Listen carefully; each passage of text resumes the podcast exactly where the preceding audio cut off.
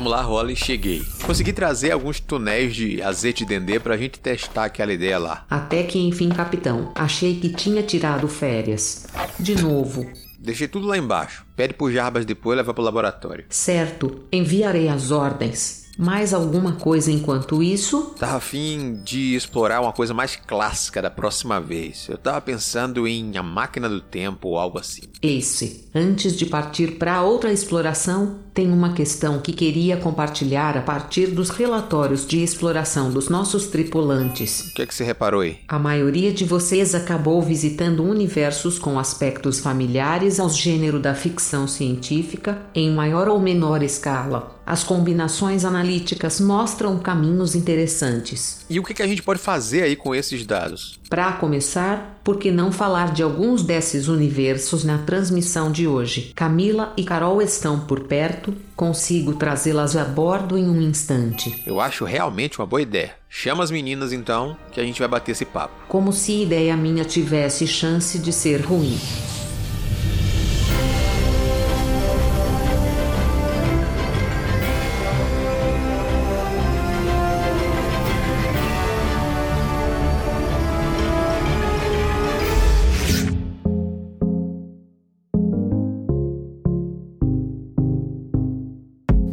Saudações, exploradores e exploradoras de universos, sejam bem-vindos a bordo da Interlúdio para a primeira transmissão de 2023. Estamos aqui finalmente depois de um longo tempo, então hoje recebemos aqui o apoio de Carol Vidal. Oi, oi, minha gente. Sempre bom estar por aqui a bordo desta belíssima nave. E Camila Loríquio. Olá, pessoas. Como eu falei aí, a gente acabou tendo uma pausa praticamente nos podcasts regulares desde o início de novembro, praticamente. A vida aconteceu, alguns eventos aconteceram. Isso permitiu com que a gente, inclusive, alguns dos nossos tripulantes encontrassem-se presencialmente várias vezes. Pisco pra Carol.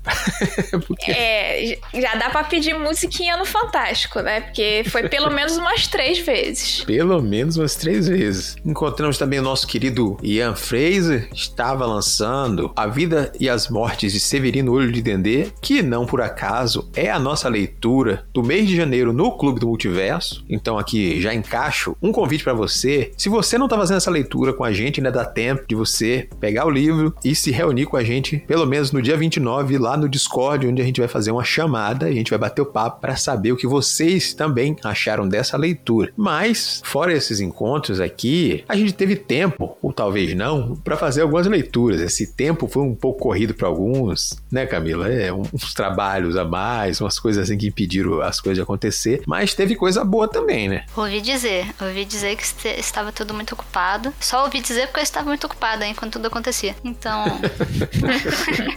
Tristeza de um cérebro cansado. Mas sim, aconteceu muitas coisas, até por isso que em relação a leituras também foi, foi uma coisa meio peculiar. Foi o final de ano peculiar, está sendo o começo de ano peculiar. Mas deu tempo de fato de também lançar coisas nesse meio tempo. E primeiro eu queria dizer que eu fiquei muito feliz com todas as fotinhas de final de ano dos encontros multiversers. Isso foi maravilhoso. foi muito chique, gente. Assim, toda vez chegava lá uma imagem nova, principalmente do Ace e da Carol se encontrando. Uma coisa maravilhosa, incrível. Ainda faremos esse encontro geralzão acontecer. E falando de encontros, rolou a Feira Miolos ano passado, né? A gente comentou sobre a Miolos no radar já, comentou um pouquinho sobre a, a feira, sobre essa iniciativa e tudo mais, e falou que a gente já tá por lá lançando o Abridor de Amanheceres. E de fato, não apenas divulgamos que estávamos, mas estávamos realmente na Feira Miolos lançando o Abridor de Amanheceres, né? E foi muito legal. Para quem não ficou sabendo, é uma é uma zine solarpunkzinha, um conto que tem uma uma sobrecapa que conta metade da história em quadrinhos e metade em prosa, que fala sobre a Cássia, que tá ali tentando resolver um problema gravíssimo. Ela tá em busca de uma passagem e ela vai até uma loja de inutilezas, que é a loja do Bernardo. Então foi muito legal, rolou lançar o, o Abridor de Amanheceres, bater papo com bastante gente, rever mais pessoas também. Infelizmente, nenhuma, ninguém da nave, mas revi outras pessoas aí fora da nave. Pelo menos a gente tem o prazer de voltar a eventos, poder lançar as coisas presencialmente depois desse período de pandemia, né? Mesmo que nem todos os lançamentos sejam necessariamente presenciais, como é o caso de Carol aí. Carol também teve lançamento. Exatamente. É, foi um lançamento apenas virtual, mas estava aí. Lancei uma noveleta na Amazon no dia de Halloween, porque é temática a história de Halloween, embora eu acho que também dá para ler em, qualquer época. Mas é uma fantasia urbana, o fim é só o começo, é o nome. Se passa numa cidade fictícia no interior aqui da Bahia e tem como protagonista um adolescente, Felipe, que pra impressionar ali o menino que ele tá afim, ele resolve entrar meia-noite lá na casa mal assombrada da cidade e ele encontra lá a bruxa que dizem que assombra essa casa, faz um pacto com ela e tem 24 horas para cumprir. E aí a história se passa nessas 24 horas e vai um pouquinho além, vai tendo uma contagem regressiva, falando um pouquinho dele e também como ele tá lidando ali para cumprir essa promessa e não ter maiores consequências. Apesar de bruxas e casa mal assombrada e fantasmas e etc, é uma história levinha assim, quentinha no coração e foi muito legal assim lançar alguma coisa de novo, minha só, né? Porque a última coisa que eu tinha lançado em 2021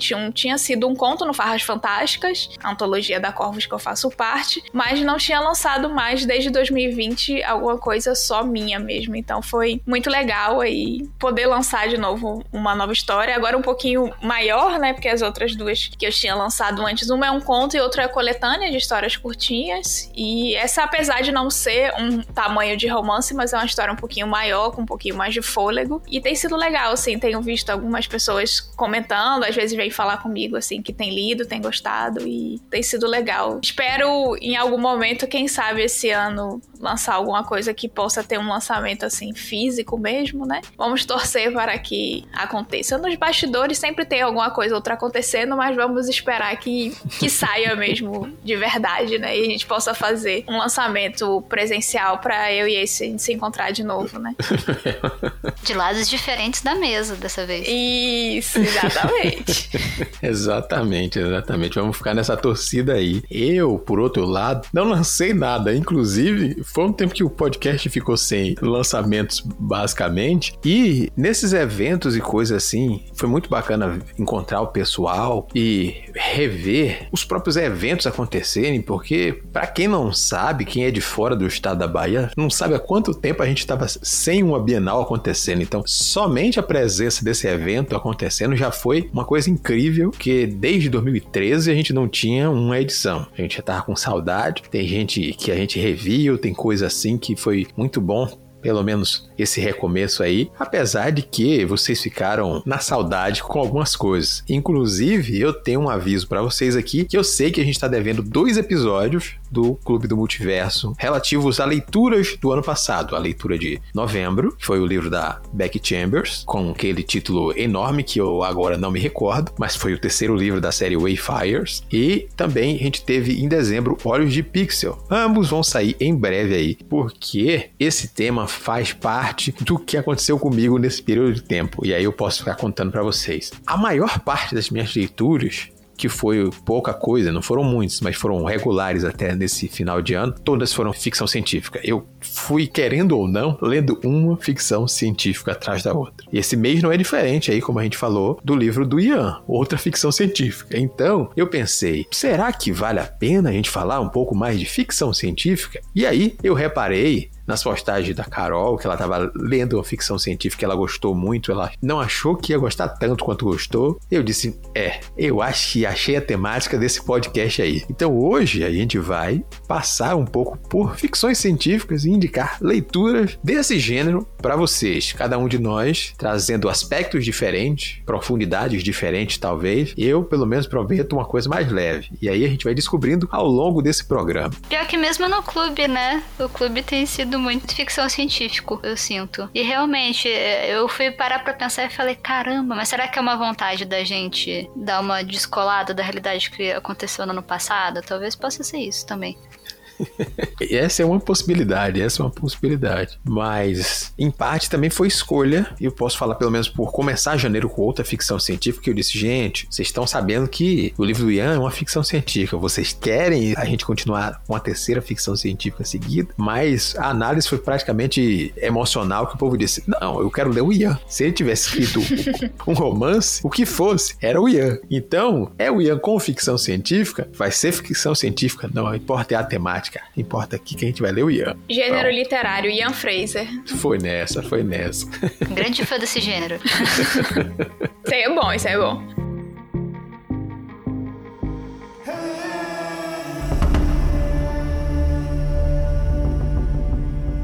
Vamos lá, Camila. Hoje a gente não vai falar desse gênero literário Ian Fraser para o nosso ouvinte. Isso será no programa que vai ser lançado no mês que vem. Calma que ele vai ouvir um pouco sobre essa obra. Mas tem ficção científica, tem areia, tem algumas coisas do tipo, pelo que eu fiquei sabendo. O que é que você está trazendo aí de indicação para o nosso ouvinte? Tem areia, tem areia sim. Tem muita areia. Tem tanta areia que chama Duna. E...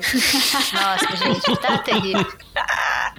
Eu ia falar, nossa, realmente, né? Será que vou descansar de ficção científica? O último livro que eu tinha lido no final do ano tinha sido o do Clube da Beck, o Registros Eita, só porque eu tinha decorado. Os registros estelares de uma notável Odisseia Espacial. O terceiro. Eu acho um pouco confuso, inclusive, os títulos dela, porque eu me perco. Eu nunca lembro o que, que foi no começo, o que, que foi depois.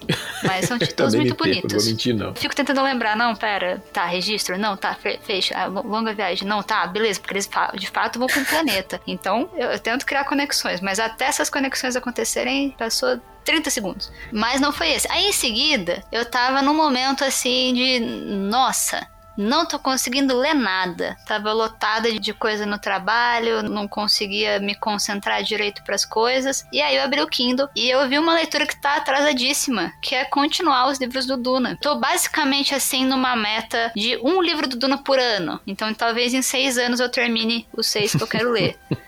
Quem sabe? Descobriremos nos próximos podcasts de começo de ano, não é mesmo? Aí eu li o primeiro, li o segundo e agora eu li o terceiro. Então eu vou fazer uma indicação aqui meio vibe. Nossa, vale a pena ler os três livros de Duna? Eu parei no primeiro, será que vou ter pique para continuar os outros dois? Então a minha indicação vai ser mais ou menos nessa linha, sem spoilers, porque né? O Duna, se não me engano, é, já rolou um clube de leitura do Duna, né? A gente teve uma leitura paralela ao clube, a gente tentou fazer uma leitura secundária, dividida em mais semanas e tudo mais, mas a gente leu apenas o primeiro, né? Quer dizer, a gente, eu tô falando o pessoal do clube, eu não estou incluso, porque eu nem comecei.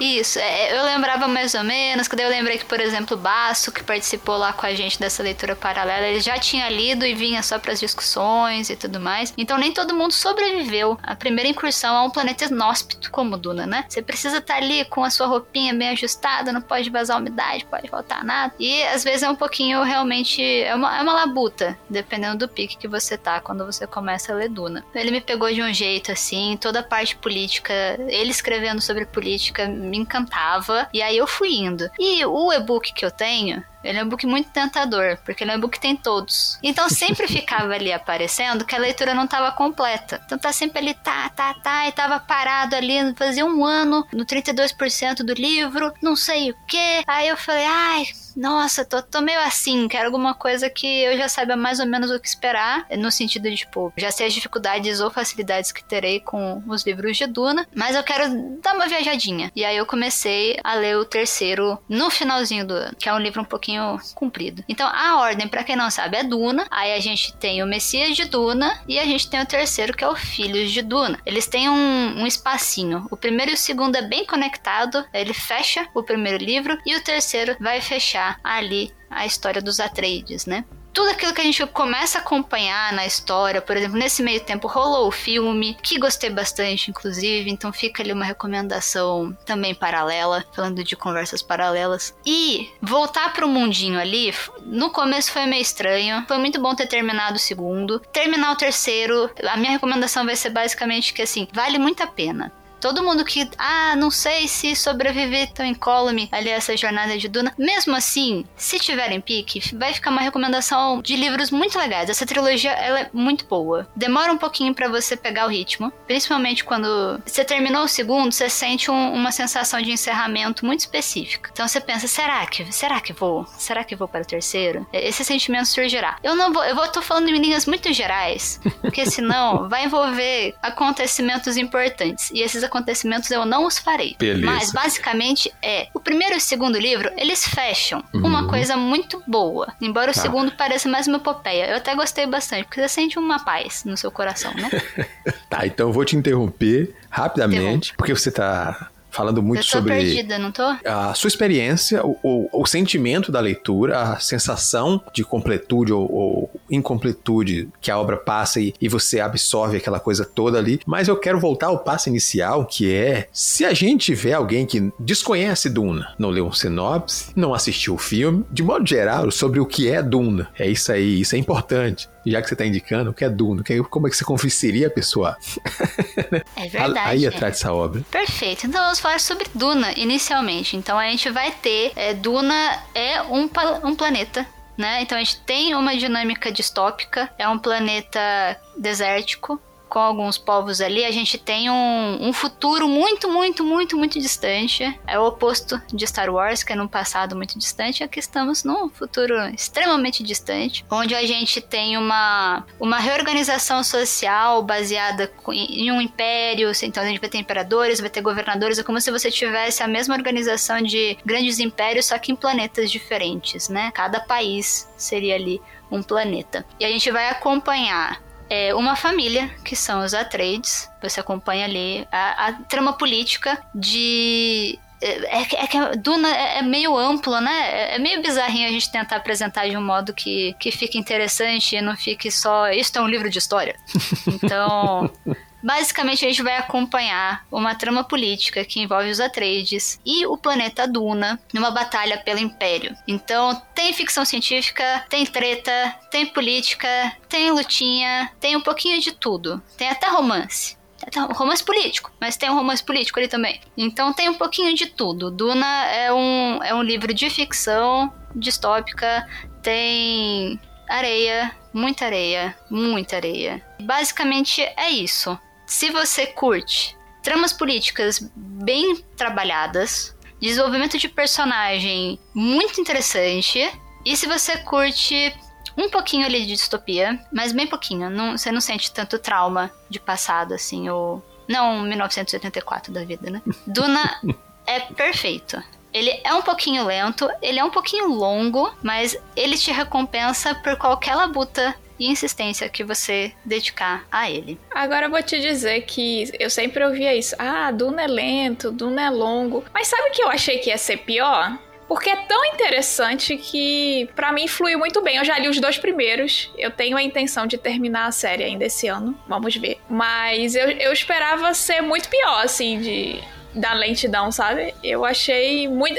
Acho que é porque eu gosto muito dessas tramas políticas, então eu tava muito interessada e eu tava comprando qualquer coisa que ele quisesse me contar, mesmo que ele quisesse ficar 10 páginas falando de, sei lá, a água, a falta dela, sabe? Porque eu achei muito, muito interessante, assim, aquela coisa, a traição, e aí você não sabe em quem você confia, e enfim, ai, é muito bom, muito bom mesmo. É a parte que eu mais gostei. Assim, durante a nossa leitura paralela no clube, teve muita gente que não gostava muito dessas partes.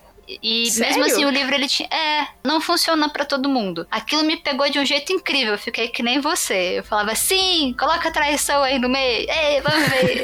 Parece série da HBO, só que com menos gente pelada, sabe? Uma coisa meio assim. Mas não funcionou para todo mundo. Mas Assim, eu diria que esse é o melhor jeito de você entrar em Duna. Você, não, você tá esperando um negócio muito dificultoso. Se não for dificultoso para você, vai ser muito bom, porque você já tá esperando pior. Então talvez seja uma boa. Pois é, a única pequena dificuldade que eu tive, mas é aquilo no início do livro, são aquelas palavras diferentes, né, que ele cria e tal, mas eu acho que também é uma coisa que no instante eu me acostumei. E eu, eu achei a leitura fluida, apesar de longa. Ele é lento, mas ele não é um livro chato de ler. Eu achei interessantíssimo. Sempre tem muita coisa acontecendo, né?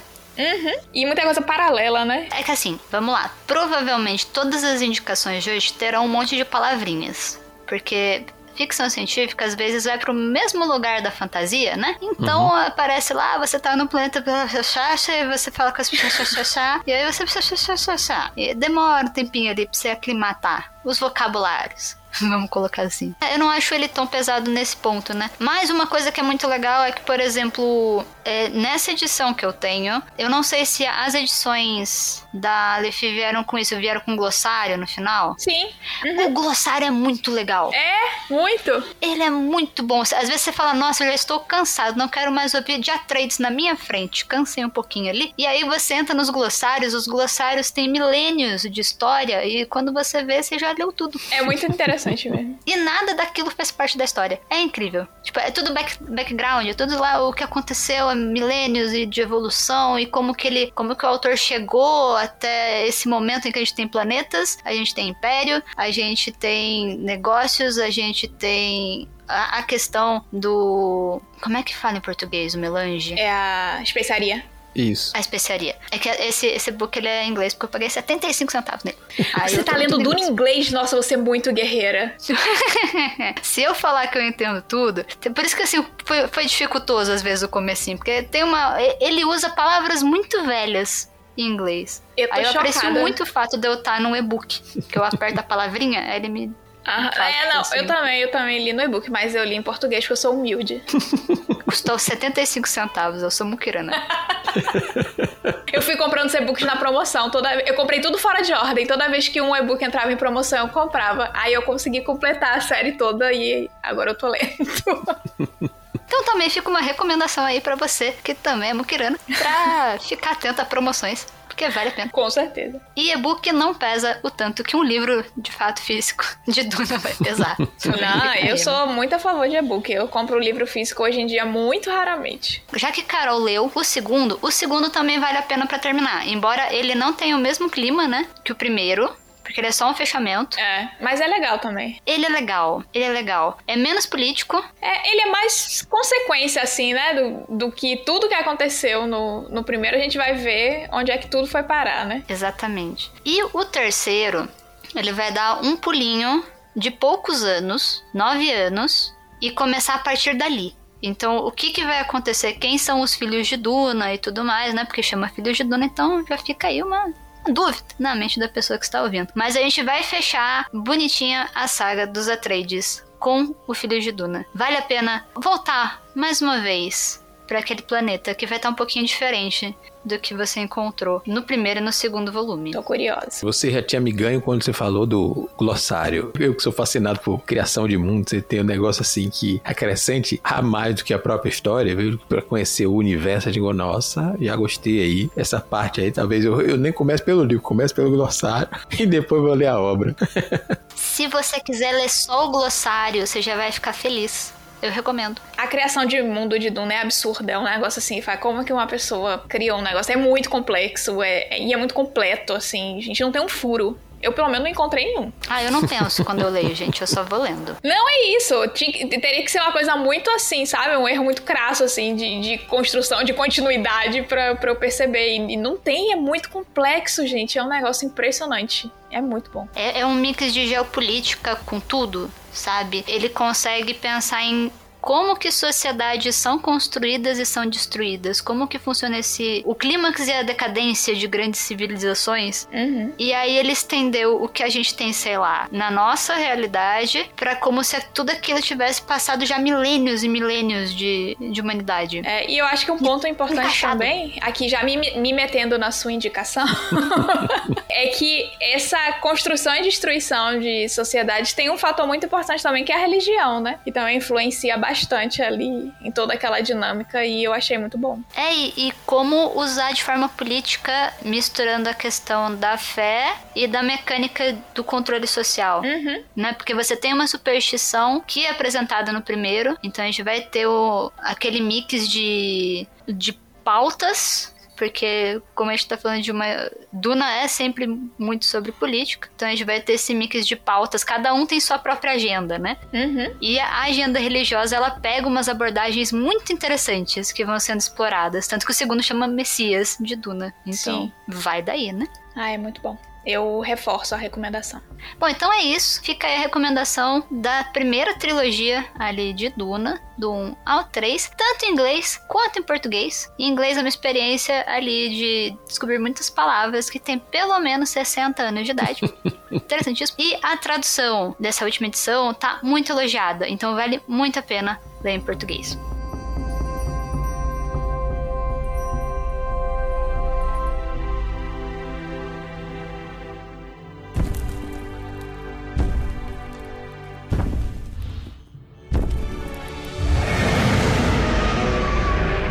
Então vamos lá, a gente falou de uma ficção científica profunda, com bastante coisa aí. A gente vai então aproveitar que falamos de Aleph, que Aleph traz bastante ficções científicas para cá. E Carol leu uma mais moderna, mas também muito boa que eu vi que surpreendeu ela. Ela achou que não ia gostar tanto. Carol, qual é a obra que você tem para indicar para os nossos ouvintes hoje? Bom, assim como Camila, a obra que eu tenho para indicar também tem uma adaptação, que inclusive eu conhecia adaptação, mas só fui ler o livro Agora foi o segundo livro que eu li, agora em janeiro de 2023, nesse momento que estamos gravando, que é Jurassic Park, que é moderno, mas é, é, é, um, é um, clássico moderno, digamos assim, né? Porque eu acho que o, os filmes popularizaram bastante a história também, né? São filmes muito aclamados, eu amo o filme Jurassic Park. E. Mas assim, eu nunca eu não tinha expectativas com esse livro, a verdade é essa. Eu olhei assim e falei, ah, legal, eu gosto muito do filme, tem o livro, eu gosto de ler quando tem adaptação, assim e tal. Duna mesmo, que, que a Camila tá falando, eu fui ler para poder assistir o filme, e aí dei continuidade. E aí eu tava com tô aqui com a assinatura ativa do Kindle Unlimited e Jurassic Park tá lá, disponível no Kindle Unlimited. Eu falei, ah, uma boa oportunidade, né, pra eu ler e tal, tá ali disponível. Aí peguei, mas assim, eu fui com zero expectativa. Eu falei, ah, deve ser legal e tal, vamos ver aqui. Mas nossa, eu me surpreendi assim, absurdamente. É um livro que também não é pequeno. É porque eu li no e-book, mas eu acho que tem sei lá, deve ter umas 500 páginas, se não mais. É um livro com muita informação também, com muito detalhe, mas é maravilhoso. Nossa, eu fiquei muito investida na história como um todo o tempo inteiro, assim, por maior que fosse. Ele tem capítulos que são curtos, então são capítulos ágeis e você lê e você quer continuar para saber né, o que mais vai acontecer. É um, é um, livro que tem bastante ação. E, assim, de forma geral, eu imagino que todo mundo conheça a história de Jurassic Park, né? Mas vai que tem alguém aí que não conheça, assim, de forma geral, um cara ricaço lá resolve montar um, um parque com dinossauros, né? Ele usando as técnicas aí de clonagem, de genética, biogenética, ele consegue descobrir, né? Na verdade, as pessoas que trabalham para ele conseguem descobrir a forma de clonar o DNA de, de um dinossauro e trazer ele à vida de novo, né? E é pra ser assim um parque tipo uma Disneylândia, né? Só que com dinossauros de verdade. Tudo muito lindo, mas obviamente que né, você querer mexer com a natureza e você trazer animais extintos alguns milhões de anos é, teriam percalços, né? Não ia ser simples assim. E obviamente tem muitos percalços. E o que eu gosto muito desse livro é que a gente conhece um pouco da história pelo ponto de vista do paleontólogo, que é o especialista que em dinossauros, né, que traz muitas informações que ajudam e que ele só descobre depois para que que serve as informações que ele tá passando, porque esse cara rico financia os projetos dele, né? Então a gente tem muito desse fascínio dele, né, de poder ver o objeto de estudo dele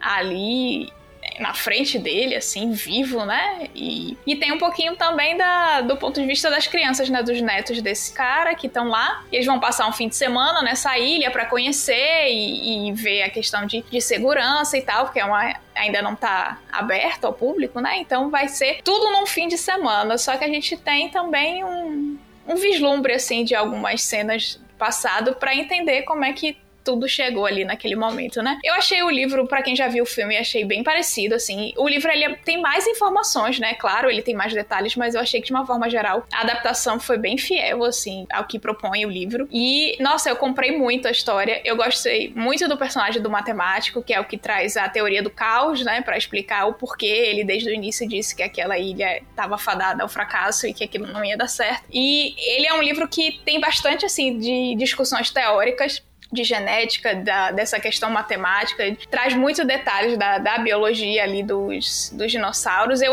eu achei que poderia ficar chato, mas para mim ficou muito interessante. Sou uma pessoa de humanas, tá, gente? Eu entendo zero de tudo que tava sendo dito lá, mas eu tava muito investida em tudo, já tava querendo, assim, estudar a teoria do caos, porque eu estava achando aquilo maravilhoso, eu tava acreditando em tudo. Eles podem estar inventando tudo, mas eu acreditei em tudo. E achei muito bom. E uma coisa muito curiosa, assim, vocês verem como é que eu tava assim, muito investida é que no início do livro tem uma introdução, falando um pouquinho assim do histórico da, da questão da, da terapia genética e tal. E eu achei que aquela, aquela introdução era uma introdução real mesmo. Assim, às vezes, claro, quando tem no livro que dá uma contextualizada histórica ali no, na temática do livro e tal. E aí lá no final fala, né, do, eu não lembrava, tá, gente, eu assisti o filme há muito tempo, tá, só pra deixar isso claro, eu não lembrava o nome da empresa de, da, de genética, né, que faz lá os clones. E aí ele fala lá, né, que apesar de tudo, tinha algumas pessoas tinham sobrevivido para contar a história do que aconteceu e tal na empresa tal. E eu esqueci que aquele nome daquela empresa era da empresa do, do livro mesmo, a empresa fictícia. E eu tava, caramba, eles pegaram uma história real, claro, com alguma terapia genética que deu errado, não sei o que. Aí eu fui jogar o nome da empresa no Google. Aí aparece lá a empresa fictícia criada por Michael Crichton, Jurassic Park. Falei, gente, olha como é que eu tava investido. Eu realmente tava acreditando em tudo que tava ali, entendeu? Já tava achando que, era, que ele tinha se baseado em alguma coisa real. Não, claro, de clonagem de dinossauro, mas alguma coisa genética, sei lá, alguma empresa que tinha dado alguma coisa errada e tal. Mas não era, gente. Era só a empresa mesmo do filme. Aquela introdução, ela era fictícia, não era uma introdução como às vezes tem no livro, mas eu acreditei em tudo. E eu quero estudar a teoria do caos agora. Mentira. É justo, é justo. O Ian Malcolm é o meu personagem favorito nos filmes, ali, interpretado pelo Jeff Goldblum, que dá uma personalidade mais incrível ainda para aquela figura. Eu acho que no livro também deve ser bem bacana. Não, é muito bom. Tem uma parte assim que ele tá. Eu não vou, não vou entrar em detalhes aqui, caso alguém não saiba, mas que ele tá assim muito lascado, assim, e, e tá, tudo, tá dando tudo muito errado. E ele tá muito naquela assim, eu avisei. Ele tá todo lascado, mas ele tá falando, eu avisei. Avisei que não ia dar certo isso. Aí não importa, ele pode estar tá todo lascado, mas ele não sabe? Ele não ia abrir mão de dizer eu avisei que ia dar merda e deu. É muito bom. Ele é um personagem maravilhoso. Só esse final da sua fala de achar que tudo foi real. Isso foi incrível. Eu gostaria que assim isso fizesse parte do livro também, porque foi fantástico. Foi, foi, muito bom. Eu acreditei, é, é, eu, eu, eu realmente acreditei. Você vê que a pessoa é inocente, né? Eu realmente achei. Não, é porque você entrou numa vibe Júlio Verne, que eu achei fantástico. É que, que nem quando você lê um Júlio Verne, deve falar: Ah, porque se você pegar um canhão assim, assim, assado, de material tal, e aí você apontar pra lua, você chega lá e você fica: Caraca, bicho, será?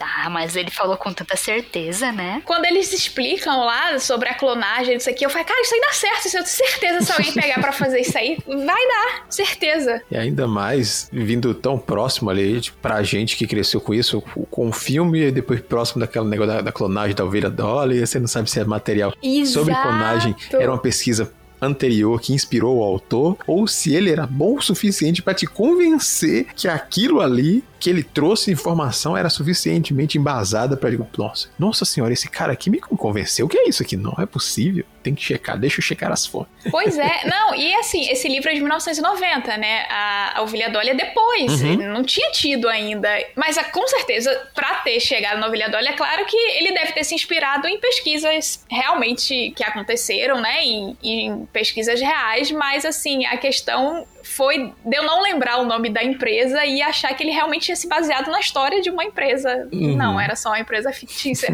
Mas eu acho que, se eu, se eu não me engano, o, o, autor ele é médico, então ele é, muito, ele é ligado nessa área de, de ciência e tal. Então, assim, ele pode. É isso que eu tô falando, eu sou uma pessoa de humanas, tá, gente? Eu estudei jornalismo, eu não entendo nada de genética, teoria do caos, nem nada, mas para mim ele explicou tão bem que ele pode ter inventado cada palavra do que ele falou ali, mas ele me convenceu. O rolê é falar com confiança. Exato. Né? Você pode estar falando tudo errado, mas se você falar com confiança, a pessoa acredita. E eu acreditei em tudo. Ele era médico mesmo. Ele era médico mesmo. Ele tinha um pouco de embasamento na área, ah. área científica para trazer para os livros dele. Mas é bom ver isso aí que você falou sobre o texto, que mesmo nos momentos em, em que tem um pouco mais de, de base e, e e mais detalhes ali, ele ainda assim ele tinha um jeito para tornar a história não simplesmente, nossa, eu vou trazer um, monte de infodumping, fazer várias informações aqui para você e falar como Exato. sei o que das contas e tornar o livro chato. E, e é o contrário disso. A sua reação mostra que é o contrário disso. Você vai ler aquilo ali, você não vai ficar preso assim, nossa, eu não queria receber esse tanto de informação aqui, porque isso e porque tal coisa e porque tal coisa. É um livro que vai chegar nesse meio termo ali. Não. Tenho sim ficções científicas, informações médicas, questões aqui do caso, mas não é isso aqui que vai ser o principal. Quero te trazer os detalhes totais da coisa e, e de forma convincente no geral. Exatamente. E ele traz umas discussões filosóficas, assim, uns negócios assim também, sabe? É, é muito legal essa questão da, da natureza, como a natureza sempre vai se adaptar e sempre vai buscar prosperar a vida e, e, isso é um dos motivos que não teria como ter o controle nem você recriar né, um ambiente natural porque você não ia ter o controle daquilo e, e isso é um dos motivos que aquela ilha era um perigo, né? Você com, com animais que não têm predadores no, no nosso tempo, né? Enfim, ele traz toda essa discussão ali no meio de toda a aventura, porque é majoritariamente uma história de aventura, né? É, eles vão lá nessa ilha e é aquela coisa que é do filme, né? A história de ação, e, e aí os dinossauros, e aí perde o controle, e é traição, e é tentar roubar, né? Aquelas coisas, espionagem empresarial, né? Essas coisas, enfim, tem tudo isso, como tem no filme e tal. Mas essas discussões, nesses momentos, assim, que ele, ele consegue, eu acho, dosar bem, assim, a, os momentos de ação que são realmente eletrizantes. Eu ficava mais imaginando, assim, as cenas, porque eu lembrava de algumas cenas do filme, né? E aí ele descrevendo, assim, eu lembrando da, das cenas do filme e tal. Tem umas coisas bem sangrentas, né? Estamos falando de dinossauros. Mas ao mesmo tempo ele trazia essas discussões, assim, e embasava mesmo ali fazendo com que a gente acreditasse de que aquilo dali era possível de acontecer. Bastava alguém fazer o que aquele cientista estava fazendo e nossa, é, é, muito incrível. Eu fiquei realmente surpreendida. Eu, é porque eu não esperava nada do livro. Eu achei, ah, vai ser um livro legalzinho, mas não foi, sabe? Vai ser, vai estar, tá, eu tenho certeza, entre assim, os destaques do ano, assim, para mim, de leitura, com certeza. Não sei se vai ser o melhor do ano, né? O ano só tá começando, não tenho como saber. Mas para mim vai estar tá entre os melhores do ano, com certeza. é muito legal. Eu fiquei positivamente surpresa e eu queria ler o segundo agora. Não sei se vou ler por agora, mas em algum momento. Porque apesar de ter vários filmes, acho que só tem dois livros, né? Tem esse e O Mundo Perdido. Acho que os outros filmes foi da cabeça de Steven Spielberg mesmo. É, e fora que assim, eu lembro quando a Aleph foi lançar a primeira edição, porque agora já tem mais de uma, a capa mudou e tudo uhum. mais. É. Mas eu não sabia que tinha livro, sabe? A gente cresceu com o imaginário do filme, uhum. do Jurassic Park. Então, quando falar tem livro, eu falei, como assim tem livro? Mas é uma novelização? Não, é um livro mais antigo. Que quê? Quando? Como, sabe? Uhum. É, é, louco, é louco. Esse daí eu quero muito ler ele, eu ainda não li. Ai, leia, mas leia, é muito tá... legal. Eu vou aproveitar a sua dica aí do Kindle Unlimited. Quem acompanha a gente gente aproveitou quando a gente disse, ó, pega aí, gente, que tá por R$1,99. Tem três meses aí. Pois é, foi bem nessa aí que eu peguei mesmo. Inclusive tá acabando, mês que vem acaba. Quem ainda tá com ele válido aí, ó, uma indicação para começar o ano com uma das melhores leituras de Carol aí já, é começar no, em alto nível. Vale a pena.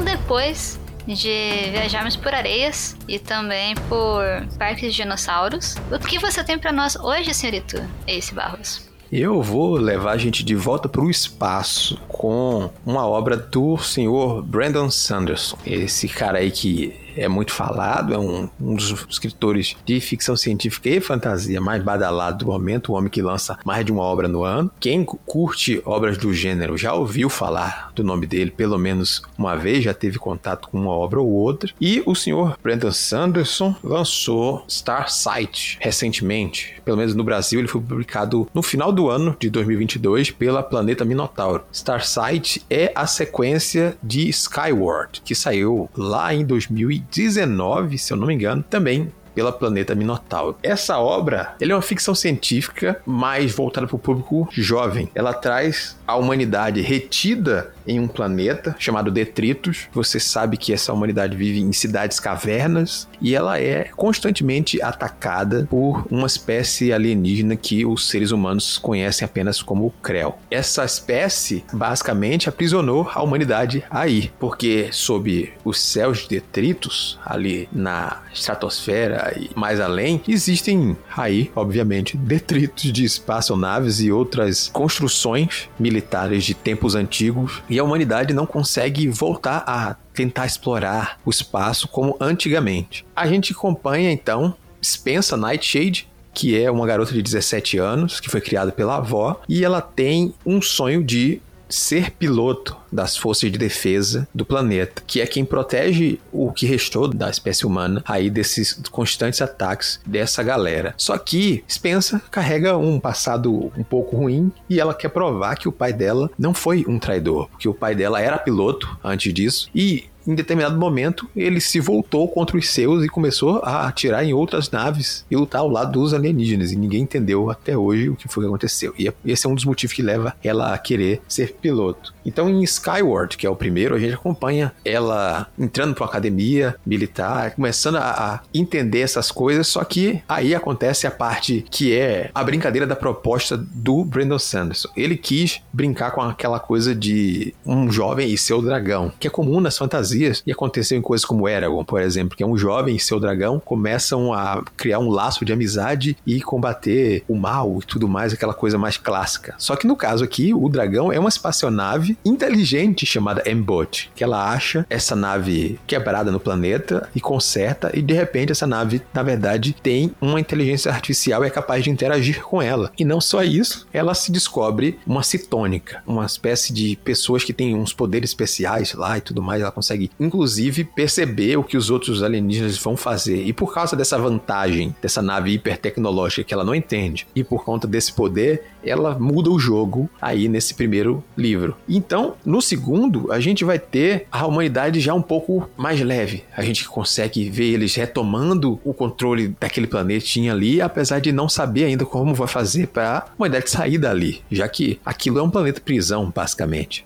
E aí, numa sequência de loucuras, eles elaboram um plano onde ela vai tentar assim que tiver chance, se infiltrar na supremacia alienígena, né, que é o que controla os inimigos deles, para tentar roubar o segredo do motor de hyperdrive, o motor que vai levar a humanidade de volta a viajar às estrelas. Só que acontece uma sequência de loucura, obviamente que tem que ter aquilo, e ela tem que tomar não o lugar é, de outra pessoa, dos inimigos, né? Uma jovem alienígena de outro planeta cai, ela toma o lugar dessa jovem e vai para essa é, visão estelar, que é uma estação espacial onde junta pessoas pessoas alienígenas de várias espécies. E ela começa a se questionar se realmente eles são todos inimigos, porque há uma convivência de várias espécies e por que a humanidade é a única que está tratada como inimigo aqui? Que porra foi que os seres humanos causaram de problema na galáxia antes para serem tratados como, nossa, a humanidade é o pior mal que existe no mundo. Tranca ele lá e não deixa sair, não. E ela começa a viver essa vida aí escondida, como espião, o M-Bot, a nave alienígena começa a se questionar, né? Porque ela é a única inteligência artificial na galáxia também. E, é, tipo, as inteligências artificiais são algo que são criminalizados. Será que ele é um perigo? Então a gente tem um, uns questionamentos que o primeiro livro sai daquela coisa de apresentação e a gente conhece aquele mundo. E no segundo livro a gente faz assim: nossa, vocês conhecem isso aqui, né? Pronto, agora eu vou te apresentar todo esse outro ao redor desse universo aqui, dessas outras questões que vão fazer você questionar também um pouco pouco do que era certeza para esses dois personagens. E aí a gente vai tendo personagens cativantes aqui no meio, a gente vai tendo outras espécies alienígenas, umas coisas assim que fazem o que a ficção científica faz de melhor, né? Que é trazer algumas críticas disfarçadas em meio a soluções de ficção científica. E eu acho isso muito, muito bacana. E é, como é um livro para o público jovem, apesar de ter a, ah, termos de aviação, termos essas coisas assim de vez em quando, ele é bem simples de ser lido. Ele vai ter aquelas palavras estranhas, como sempre, em qualquer ficção científica vai ter, né? Mas ele é bem simples e bem divertido. Ele é bem leve e eu acho que vale a pena aí. E pelo que eu vi, vai ser uma trilogia. Então, em breve, em breve a gente vai ficar sabendo detalhes, porque o livro, obviamente, acaba com aqueles ganchos assim para você ficar, nossa, beleza, eu tive respostas, mas eu saí com muito mais perguntas. Então, vamos lá para a próxima parte para eu saber o que, é que ele tem aqui para me oferecer. O Sanderson é tipo aquela pessoa que você sempre escuta falar,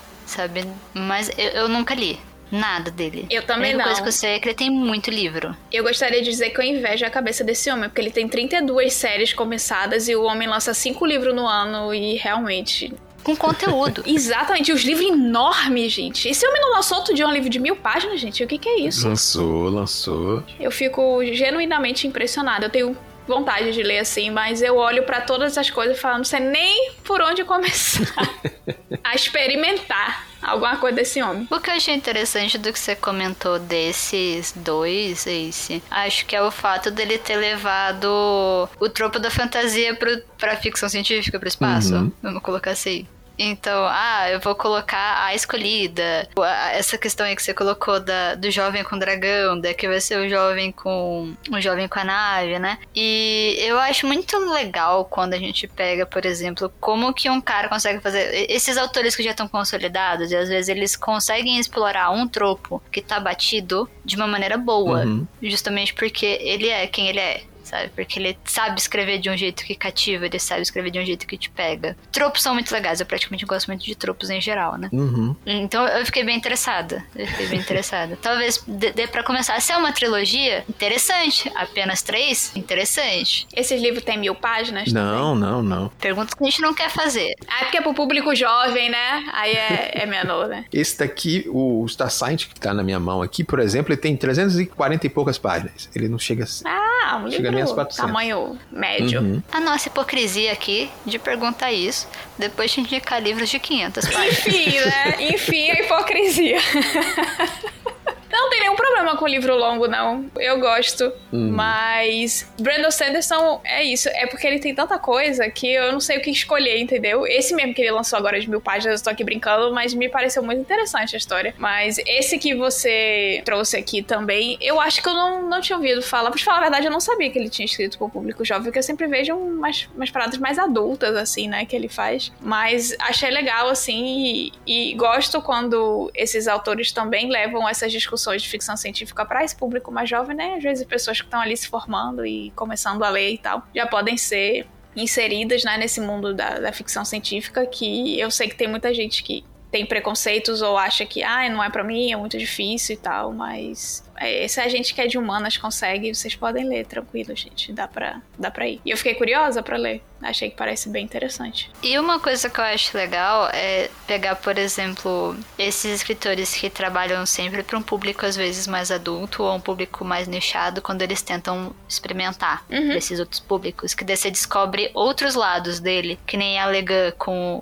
o Terramar, sabe? Fala, ah, escreve para um público jovem. A mulher vai lá e quebra tudo, sabe? Ela destrói. Ela fala, ah, seguinte, vai ter uma guerra nessa fantasia. Eu quero ver, quero ver, vamos lá, sabe? Então eu sempre gosto quando eles saem, às vezes, do lugar que eles já estão um pouco mais acomodados ou mais experientes e vão tentar descobrir o que que sai. Se eles forem pra outro. Uhum, uhum. E eu acho que não chega nem a ser exatamente o primeiro pro público jovem, que acho que é a série dos Executores, uma coisa assim. Outra de ficção científica com super-heróis que ele lançou pela Aleph, ela também tem um, um pouco mais assim, pro público jovem, ela não chega a ser exatamente pro público adulto, exclusividade, sabe? Ela ainda conversa um pouco com esse público mais jovem. E como você falou, a graça, principalmente quando a gente chega no segundo, é dele pegar esses tropos comuns de ficção fantástica, né, da fantasia, e, e trazer esses elementos para ficção científica e ao mesmo tempo com que ele apresenta tropos comuns e ele reverte alguns tropos e ele apresenta esses outros elementos de forma com que a gente fique sempre curioso com certas coisas, sabe? No primeiro livro, é como eu falei, a humanidade está lutando sempre para se defender. No segundo, ele já traz um questionamento. A humanidade aqui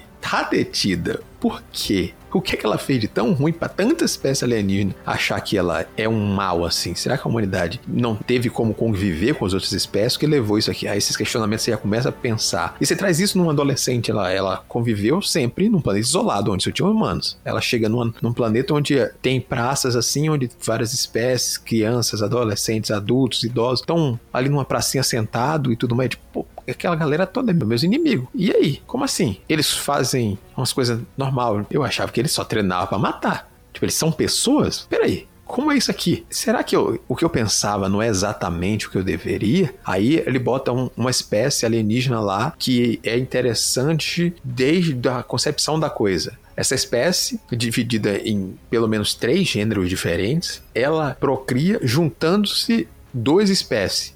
Olha que coisa estranha. Duas pessoas dessa espécie, de cores diferentes aí, que eles. O gênero acaba mudando a própria cor com o tempo, né? Ah, nossa, esse é meu papel de gênero, esse é meu papel de gênero. A gente assume uma cor para ficar claro para os outros saber que esse é o papel que eu escolhi. Só aí já é interessante. Essas figuras se juntam fisicamente, formando um único ser, onde os seus cérebros se juntam, e esse novo ser que forma, eles ficam nesse novo ser e criam uma mente que é o projeto de filho que eles vão ter. E esse filho, sem ter nascido, experimenta durante um tempo a vida. Olha que loucura!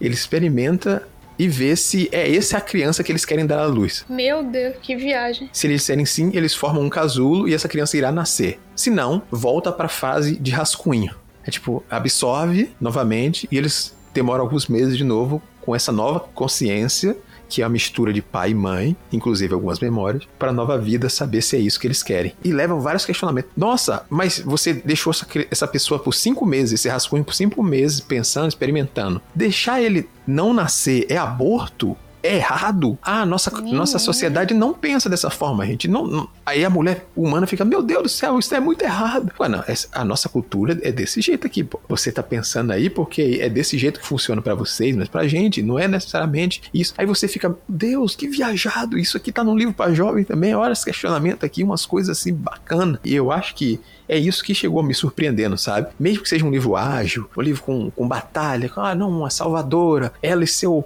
fiel companheiro. Ao mesmo tempo, tem tantas outras coisas aqui disfarçadas de discussões para levar que eu disse, né, vale muito a pena. Eu acho que vale. Gente, como é que esse homem conseguia fazer uma coisa tão complexa dessa em 300 e poucas páginas? Realmente tá de parabéns. Só me deixou mais curiosa ainda para ler. Eu amo quando traz, assim, esses questionamentos, principalmente questões culturais, assim, sabe? Que a gente vai olhar e na nossa perspectiva, nossa, mas isso é muito estranho, isso é muito errado. Mas também tira a gente desse lugar, né? Traz esse novo olhar de que é, tem coisas que são culturais, né? Tem, tem realidades que vão ser outras. E, a gente, ficção científica fica muito legal. Tem tanto espaço para explorar tanta coisa. Ai, eu gosto muito. É, e essa questão do distanciamento, né? O que você vai ter isso, tipo, em vários gêneros, né? Você consegue refletir melhor sobre a sua realidade se você se descola dela uhum. por um momento, né? Você não tá vendo como se fosse uma janela, você tá vendo como se fosse realmente uma outra realidade, aí você pensa sobre si. E nossa, eu acho tão legal, assim,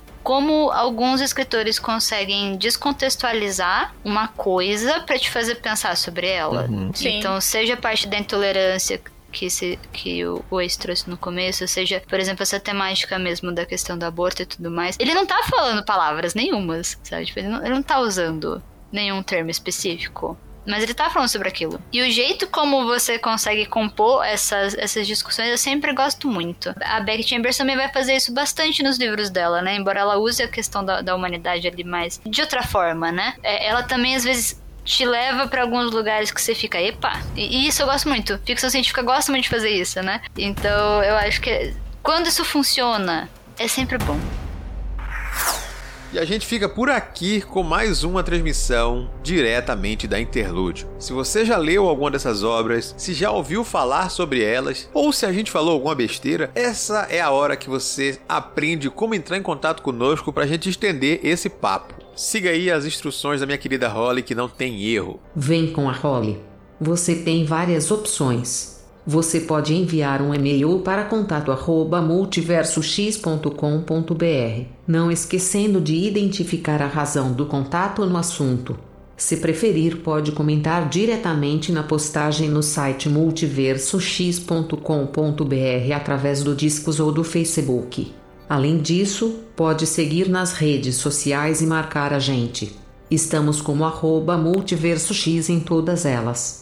Todos esses links estão na descrição do podcast. Se seu agregador é bom, dá para clicar agora mesmo e se juntar a nós. Não marque bobeira e confia na role que se brilha. E se quiser fazer um Pix, a chave é o mesmo e-mail. Fechou? E por hoje é só. Nós nos encontramos na próxima transmissão. Um grande abraço. Tchau, tchau.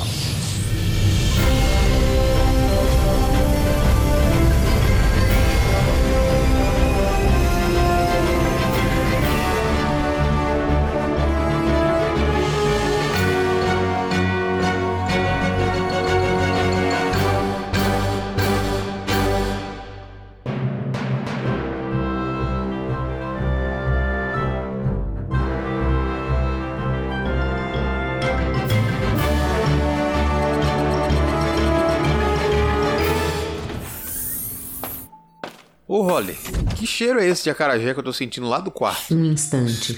Aparentemente, o Jarbas está na cozinha da nave usando um dos tonéis de azeite. Mas esse imbecil não entendeu que era para levar pro laboratório, não? Talvez seja algo extremamente ofensivo, mas acho que o Jarbas quer montar uma banca de quitutes de baiana e escondido da tripulação. Bom, mas já que tem a carajé pronta, não vai reclamar não. Tomara que não dê dor de barriga. Nesse ritmo, vamos de ficção científica para artigos médicos em dois passos. Se ainda tá aí, o programa já acabou.